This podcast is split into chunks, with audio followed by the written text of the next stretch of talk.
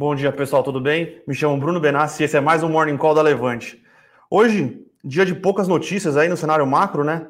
O mundo basicamente tentando entender o que vai acontecer no Brexit, se vai existir ou não, né? Um, um divórcio amigável. Ao que tudo indica, e as últimas notícias aí que, gente, que eu acabei lendo nessa manhã de hoje, é que esse acordo tá para ser um divórcio não amigável, né? Então, as partes não vão conseguir assinar um acordo comercial, um acordo de, é, de movimentação de pessoas. Então, o Boris Johnson, né, o primeiro-ministro é, britânico, disse para as empresas e para a população britânica se preparar para um Brexit não amigável. É, isso, junto com a falta de acordo entre os senadores democratas, os senadores democratas e os republicanos, está é, tá trazendo um pouco de, de incerteza para o mercado e está fazendo as bolsas lá fora é, trabalhar no, no, no, território negativo, né? Novamente, o Brexit, essa negociação está acontecendo faz quatro anos, é, já era para esse acordo ter sido é, assinado, parece que as partes não conseguem se entender entre elas, né? Isso acaba trazendo um pouco de certeza num cenário que a gente já tem Covid, vacina, recuperação econômica, e então acho que os mercados estão penalizando um pouco é, essa falta de, de clareza, né? E de se existe ou não a possibilidade de sair um acordo.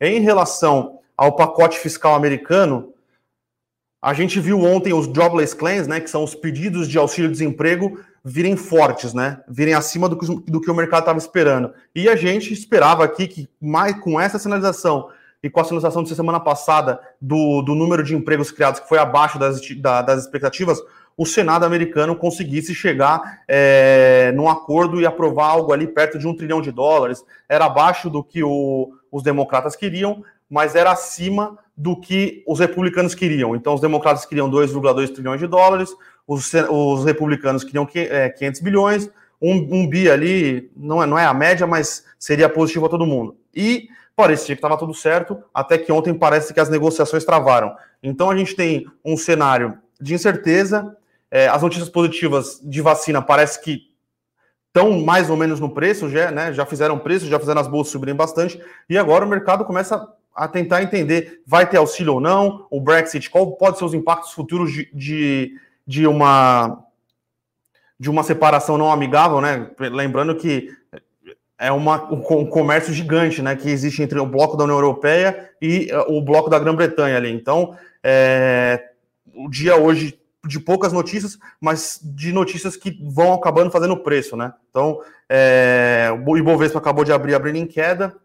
Sobre o Ibovespa em si, o, senador Marcelo Bittar, né, que era o responsável pela PEC, é, a PEC emergencial, né, que juntava três PECs, a PEC do Pacto Federativo, a PEC da desvinculação dos fundos públicos e mais uma, que eu não, eu não, agora eu não lembro o nome da PEC, acabou de falar que não vai conseguir votar essa PEC este ano, né? Lembrando que no começo da semana essa PEC ia ser votada essa semana, semana passou, falou-se que ia votar semana que vem, e hoje ele veio, já jogou um balde de água fria no mercado, falou que não vai votar mais essa, esse ano, né? Então essa PEC fica para o ano de 2021 é, outra PEC que deveria ter sido votada, que mostraria o empenho do Congresso e do Executivo em manter uma política fiscal é, mais responsável e, infelizmente, não vai ser votada esse ano. Continuo, continuamos aqui na Levante falando.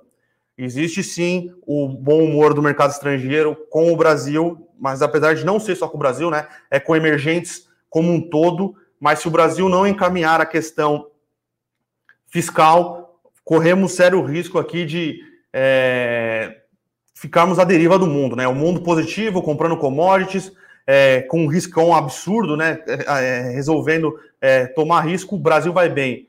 Qualquer mudança nesse humor, se o Brasil não fizer o que precisa ser feito na questão fiscal, a gente pode ficar refém de uma realização. Não é o cenário que a gente acredita, tá? A gente acredita que, apesar da demora dos pacotes de auxílio nos Estados Unidos, é, vai sair, principalmente por causa do Biden, vai sair, vai sair alguma coisa relevante então, o, o humor global vai continuar positivo. Mas a gente precisa fazer a lição de casa, né? Senão, é, como eu estava discutindo aqui com o pessoal da análise, senão o Brasil fica refém do boom das commodities, como foi de 2002 a 2011. A gente explodiu, mas a gente explodiu porque o mundo estava comprador de commodities, o dólar estava para baixo, entrou muito dinheiro no Brasil, mas acabou-se esse boom em 2011, o Brasil aumentou demais a dívida pública, os gastos públicos começaram a fugir do controle, e aí depois disso foi ladeira abaixo. Então, seria positivo para o Brasil aproveitar esse boom de commodities e fazer o que a gente tem que fazer, né? Aí a gente não ficaria mais tão refém desse cenário e aproveitaria, faria reformas, seria um país com perspectivas de crescimento não só dependente de commodities, então seria muitas coisas que,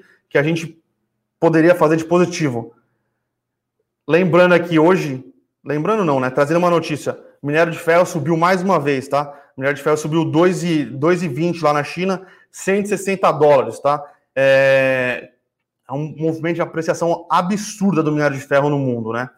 É, porém, com esse movimento aqui, as agências de. As agências não, né? A agência. Associação dos produtores das usinas de aço na China é, entraram com um pedido para o governo chinês em entender o que está acontecendo, né? Porque a subida do minério de ferro foi muito alta no, no ano de 2021, né? É, é absurdo. Começou a 100, tomou 160, teve crise no meio, então eles querem entender se é uma questão de oferta e demanda que está afetando esse mercado futuro ou se tem alguma manipulação de mercado, algo nesse sentido. Então é algo para a gente ficar de olho, tá? Lembrando que, independente do que está acontecendo, a Vale vai continuar comendo minério, vai continuar exportando muito minério de ferro e produzindo muito caixa, tá? A gente acha ali que o minério de ferro a 160 é um absurdo, ela vai produzir muito, muito caixa, mas no minério de ferro normal, ali entre 100 e 110, ela continua sendo é, uma grande geradora de caixa, né? É, sobre as notícias corporativas, temos aqui hoje é, eu vou passar sobre as notícias corporativas. Quem quiser ter, receber o nosso IO com isso e conseguir ler tudo, os números e os detalhes, se cadastrem aí né, no link. O link está aqui para vocês é, acessarem e se cadastrarem, tá? Então a gente tem notícias de Cirela. É, era uma notícia que era em partes esperada pelo mercado, né? Ela anunciou o pagamento de dividendos extraordinários aqui, né?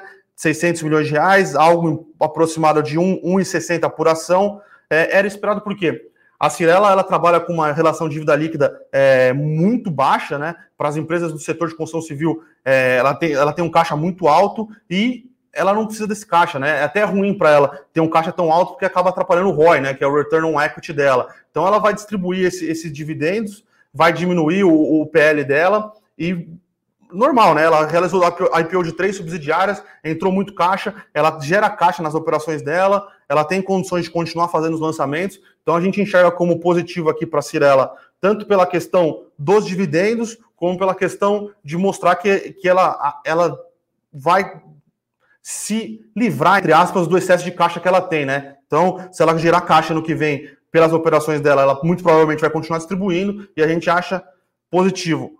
Outro, outra notícia que a gente tem aqui positiva também, a Mitre, né? Mitre realizou o IPO dela em março de, desse ano, é, e depois, né, com a Covid, ela meio que suspendeu o guidance, né? Porque ninguém sabia o que ia acontecer.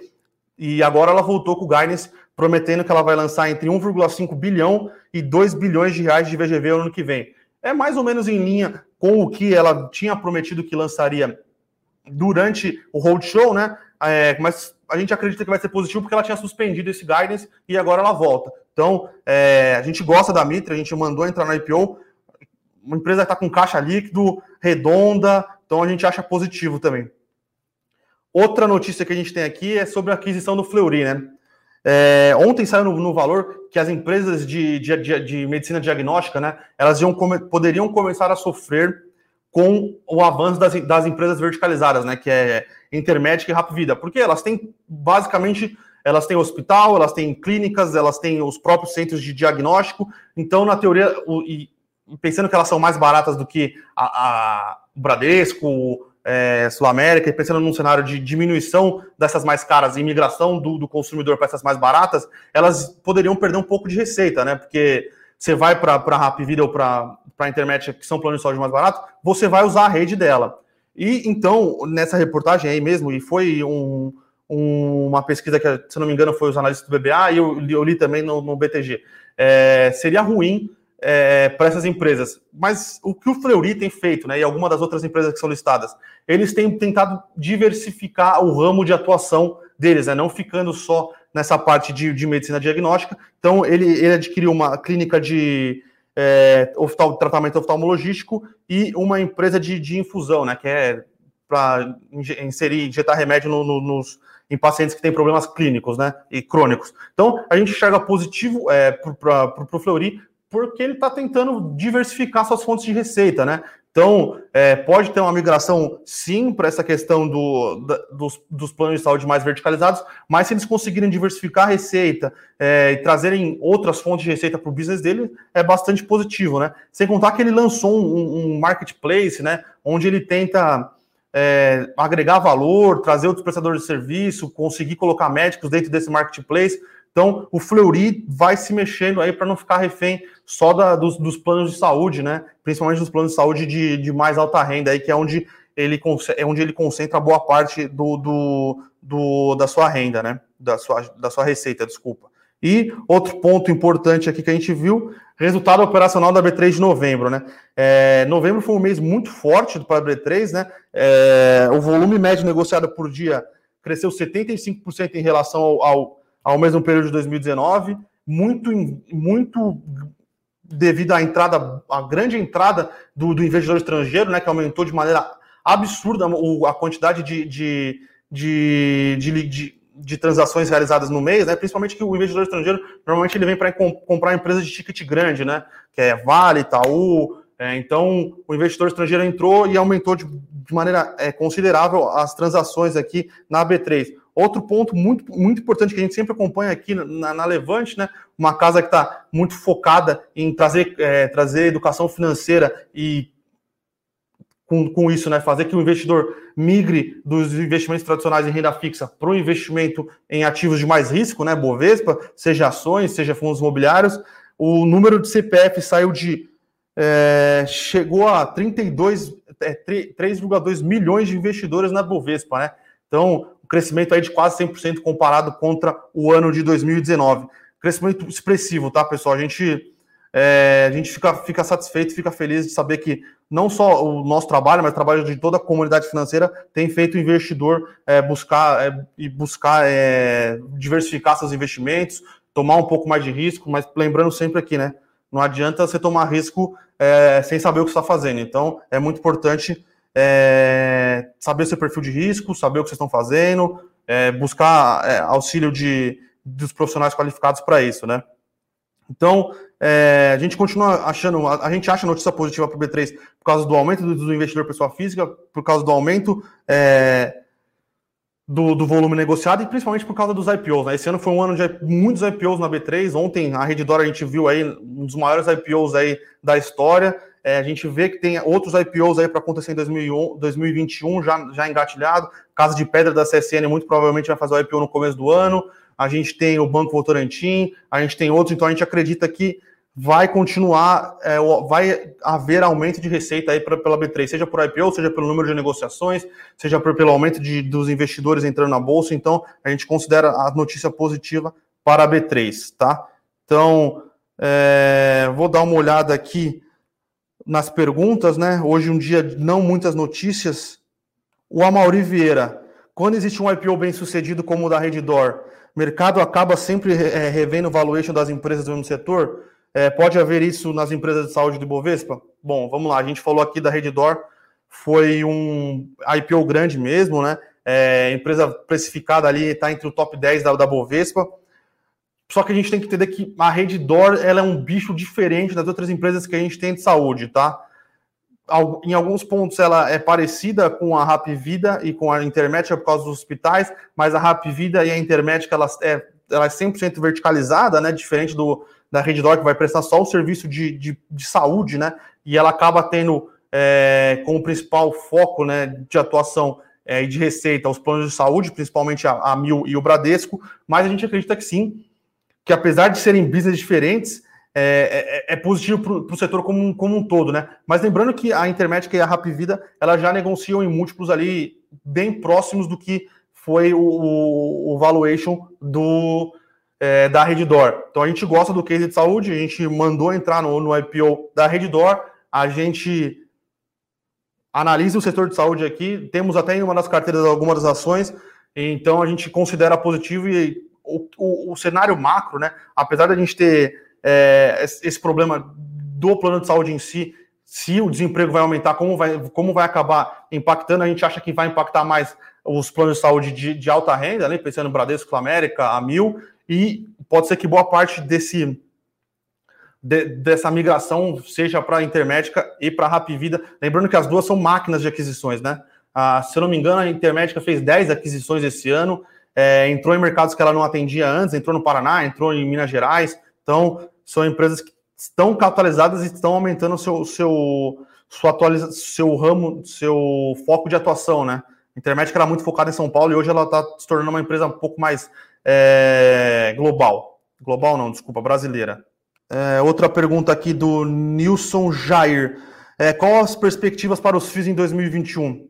Bom, é, gosto muito de fundos imobiliários, né? Eu, junto com o Felipe aqui, a gente eu ajudo a tocar a carteira, tá? É, as perspectivas, eu acredito que as perspectivas são positivas para o setor, tá? É um setor que, anda, que teve uma performance aquém da, do, do, do, da, da Ibovespa esse ano. É, o, o, o IFIX estava perto dos caindo 10, o Ibovespa zerou. Então, é, acredito que o ano que vem, muito provavelmente, o IFIX vai ter uma, uma, uma performance positiva e talvez superior ao, ao, Ibovespa, tá?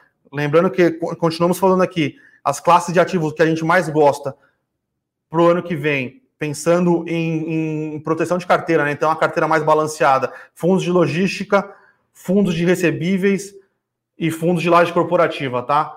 Novamente, pensando na, no fundos, nos fundos de shopping, é, shopping centers, a gente prefere estar posicionado em shopping centers nas ações das empresas, tá? A gente acha que o portfólio é melhor, o portfólio é mais resiliente e os fundos imobiliários de é, shopping center, é, muitos fizeram IPOs e follow-ons no ano de 2019, né? Então eles acabaram pagando caro por ativos que e que, que, foram pagos caros nesses ativos porque a perspectiva para 2020 era muito grande, né? Então, como você pagou caro no ativo, ele vai ter que performar muito bem para você conseguir é, ter, ter, um retorno, né? Então, é por isso que a gente prefere ficar nas ações é, do, do setor, porque a gente acredita que tem portfólios melhores e mais resilientes. É, outra pergunta aqui da Andréia de Medeiros. A alta recente da Bolsa é apenas uma recuperação normal após a pandemia ou pode ser uma bolha? André, é, é uma boa pergunta, tá? É, eu não acredito que a gente está num, num, num, movimento de bolha. É, normalmente você só vai, só vai entender a bolha quando a bolha estoura, né? Mas eu acho que não é o caso que a gente vive agora, tá? O, o, o momento que a gente vive é um momento de liquidez global muito alta, tá? Muito forte. Então, todos os balizadores dos ativos de risco, né, que são o, o, o Treasury americano, o, o juros brasileiro, eles estão em níveis muito baixos, né? Então, isso faz com que o investidor ele extrapole um pouco né, o valuation. Né? Você se permite tomar um pouco mais, um pouco mais de risco, porque você, as suas outras, a sua base de comparação e os outros ativos que você compõe sua carteira, títulos de títulos de renda fixa, basicamente, né? Não só o tesouro, mas é, debêntures, CRIs, CRAS, estão em níveis muito baixos. Então você tem um, um apetite de risco maior. Como a gente acredita que é, é, essa, esse nível, essa taxa de juros vai continuar baixa por bastante tempo, não só no Brasil, tá, mas no mundo inteiro, a gente acredita que o investidor está se tá disposto a tomar um pouco mais de risco. A gente não acredita que, que é uma bolha, a gente só acredita que o, mercado está, é, por causa desse cenário macro mais positivo para os ativos de risco, está aceitando um pouco mais de risco, tá? Mas é, o, que, o que eu acredito principalmente, né? A gente vai continuar nesse cenário de risco, mas a volatilidade vai aumentar muito, tá? Porque, tudo bem, você está sendo forçado a tomar risco e comprar ativos com valores um pouco mais salgados do que antes. Só que existe um pouco de certeza ainda. Então, é, eu acho que a gente vai, vai começar a trabalhar com é, subidas, continuar subidas de bolsa, mas a volatilidade maior, tá? O que normalmente não acontece. Normalmente, mercados de alta, a volatilidade dos mercados diminui, né? Se você vê o VIX, né, que é, que é considerado o índice do medo, toda essa alta que a gente teve de 2019 até março de 2020, o VIX estava em níveis muito baixos, que era um mercado de alta, todo mundo acreditando, positivo, e acreditando que a volatilidade estava baixa, representada pelo VIX. Agora, eu acho que a gente vai ter um mercado de alta, só que o VIX vai, vai, vai continuar alto, tá? Não alto, pensando nos 80 que ele chegou ali no, no auge da crise, mas acima dos 14, 13 que a gente viu no, no pré-pandemia. Porque é um mercado que você está sendo condicionado a tomar mais risco, só que tem alguma incerteza aí que pode é, que faz com que você busque mais proteção, tá? E aí isso acaba é, influenciando no VIX. Deixa eu ver. Aqui, aqui uma questão do Jamil Gravina. Bom dia. Não é muito arriscado as empresas da, área de saúde ficar comprando as empresas em vez de adquirir conhecimento e, e procurar desenvolver dentro da própria empresa? É, eu não sei se eu entendi sua, sua pergunta direito, tá? Mas normalmente é, as empresas elas adquirem hospitais, tá? Ou elas adquirem carteiras de plano de saúde. Pensando aqui em Intermédica e Rap Vida, tá? Então, é, basicamente, ela já sabe operar um hospital e ela está comprando mais clientes, né? Uma carteira de clientes maior para integrar dentro do que ela sabe fazer bem, né? Lembrando que as empresas verticalizadas elas são, elas são boas no que elas fazem porque elas mantêm os custos baixos, né? Os custos que eu digo, é, como ela controla a cadeia inteira, então ela não tem repasse muito alto. Por exemplo, se eu, se eu vou no Bradesco, se eu, se eu sou do Bradesco Saúde e vou no, no Einstein ou vou no São Luís, o que o São Luís e o Einstein cobram, de, cobram da, do Bradesco Saúde é muito maior do que se a rede fosse verticalizada. Esse controle de custo é o que faz as empresas de, de saúde conseguirem comprar hospitais e comprar clientes e, e melhorarem ali, né? E tra continuarem trazendo rentabilidade. Porque ela já sabe operar os hospitais e ela compra um hospital e ela bota é, todo esse know-how que ela tem de operação dos hospitais que ela já que ela tem na rede própria. Então ela compra um hospital, compra uma carteira, junta o, o esse hospital novo com essa carteira nessa cidade nova e na teoria ela está compondo, né? Porque ela vai manter mais ou menos os mesmos custos e, a, e, uma, e vai aumentar a receita, né? Então, esse é o ponto positivo aí do, do setor de saúde. Agora, se você estiver falando do setor de, de clínicas diagnósticas, né? Como o caso da Fleury, é, é ela tem um desenvolvimento interno, tá? É, na, na, na fala do CEO, ele fala exatamente isso no que eles têm condições de desenvolver internamente, eles estão desenvolvendo. No que eles acham que eles não têm condições de desenvolver, desenvolver interno, eles estão fazendo boas aquisições. Então, é, não vejo como um problema, tá? Eu, eu, eu acho que sair comprando tudo talvez traga problema, mas pequenas compras é, bem pensadas, bem estruturadas, eu enxergo como positivo. Porque, novamente, o que eles acreditam que eles conseguem desenvolver dentro do Fleury, eles desenvolvem. O que eles acham que eles não conseguem, eles compram e colocam dentro da, da hold, né? É, o Jamil estava aqui perguntando: o excesso de aquisições em períodos curtos por parte das empresas de saúde não é um risco? Veja bem, não acredito, tá? A Intermédica e a Rapvida são empresas muito capitalizadas, elas não estão aumentando dívida, tá? Elas não estão se endividando é, excessivamente ou aumentando o nível de alavancagem para fazer essas aquisições. Elas estão fazendo aquisições com o dinheiro que elas têm no caixa já. Então, é, elas, basicamente, é, você tem que pensar como se fosse uma linha de montagem, tá? É, é, ela consegue comprar, colocar a inteligência que ela tem dentro daquele hospital, manter os custos baixos e, e normalmente ela compra meio que casada, ela compra é, é, vidas, né? Ela compra operadoras de saúde e compra um hospital depois, ou compra uma verticalizada. Então ela faz tudo muito bem casado. Então, é, primeiro, a gente não acredita porque ela não está se alavancando para fazer isso. Segundo, não é nada que ela não sabe fazer, tá? Então é algo que ela, ela faz já no que ela tem e ela só está expandindo é, é, esse, esse, essa atuação é, para outras localidades. Aqui outra pergunta do Luiz Dói. Como você avalia a Marfrig para 2021 em relação aos seus concorrentes, é, seus concorrentes BR Foods e outros? É, já vamos quebrar algumas coisas aqui. Marfrig não concorre com BR Foods, tá? Marfrig é, ela concorre com o concorrente direto dela seria a Minerva e um pouco a JBS. E a JBS a JBS seria o player mais, mais diversificado do setor, né? Que ela, na teoria, ela tem a parte de trading animal e ela tem a parte de processados, né? Que é a Seara. A Seara seria a concorrente da BR Foods e a parte de trading de, de, de animais, né? Que seria é, compra e venda de. Não, compra e venda de, de carne, né? Aí, tanto suína como bovina, ela concorreria com é, a Minerva e com a Marfrig.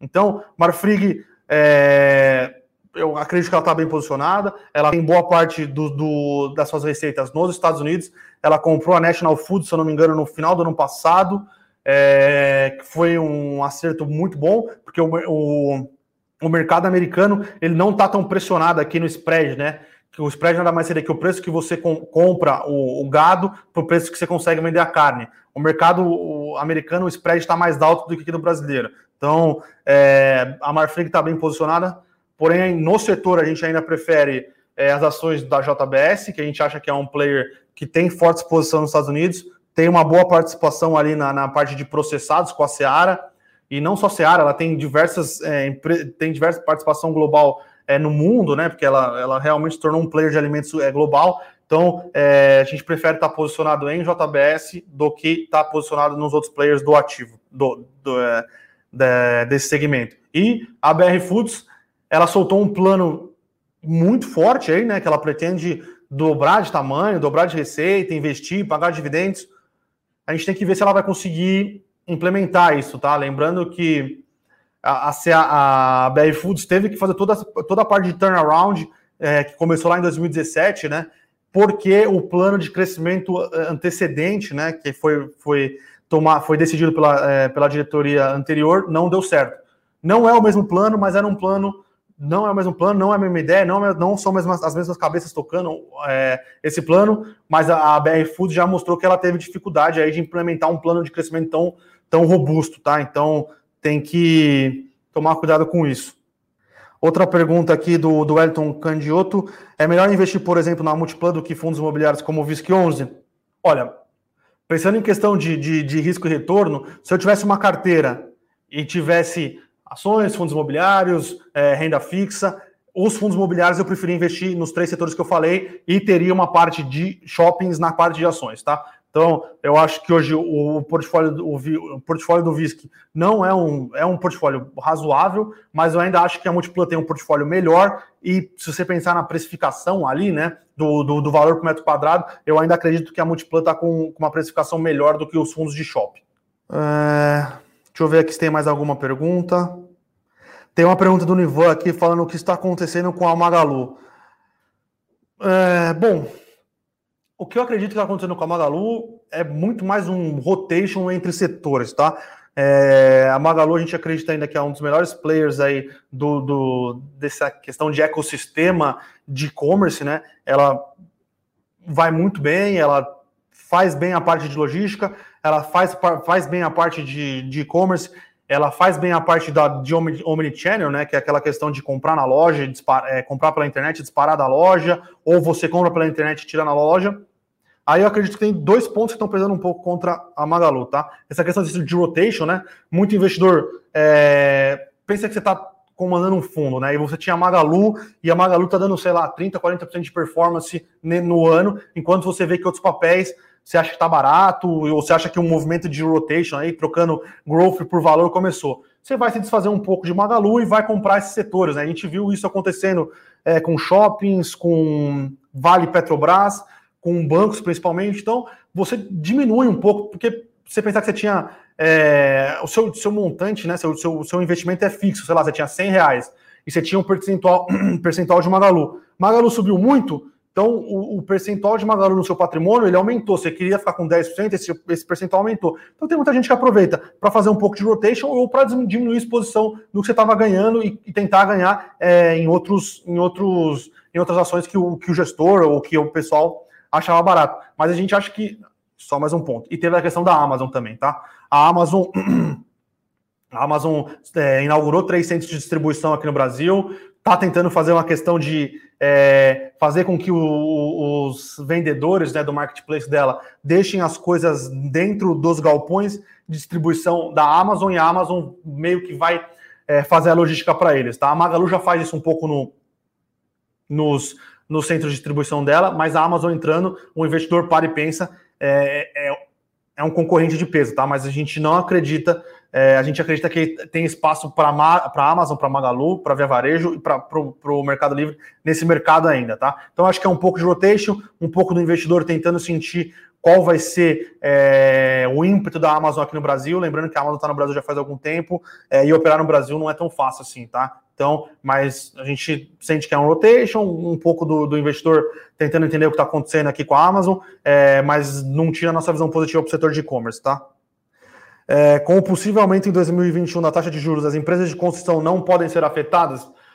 A gente vai ter que ver como é que vai ser o impacto desse aumento de juros no financiamento imobiliário, tá? A gente ainda acha que a taxa de juros imobiliário está baixa, é, muita gente continua tomando, tomando é, financiamento imobiliário, pode ser que aumente um pouco por causa dos juros, né? É, mas a gente não acha que. Primeiro que a gente acha que os juros a 2%, a 2% como está hoje no Brasil, é muito estimulativo. Tá? A gente acha que o Banco Central foi além do que deveria. Então a gente acha, se o Brasil conseguir fazer as reformas pensando aqui para o longo prazo, tá? Conseguir fazer as reformas e manter um juro ali na casa dos 4, 5, as construtoras vão continuar é, com vão continuar tendo bastante funding, né? Principalmente os, os, os compradores da, do, do desse, desses imóveis, tá? É, e outra pergunta que acho que você mesmo fez, Jamil, é sobre o impacto do, dos preços do aumento, né? Principalmente aí, cimento, aço.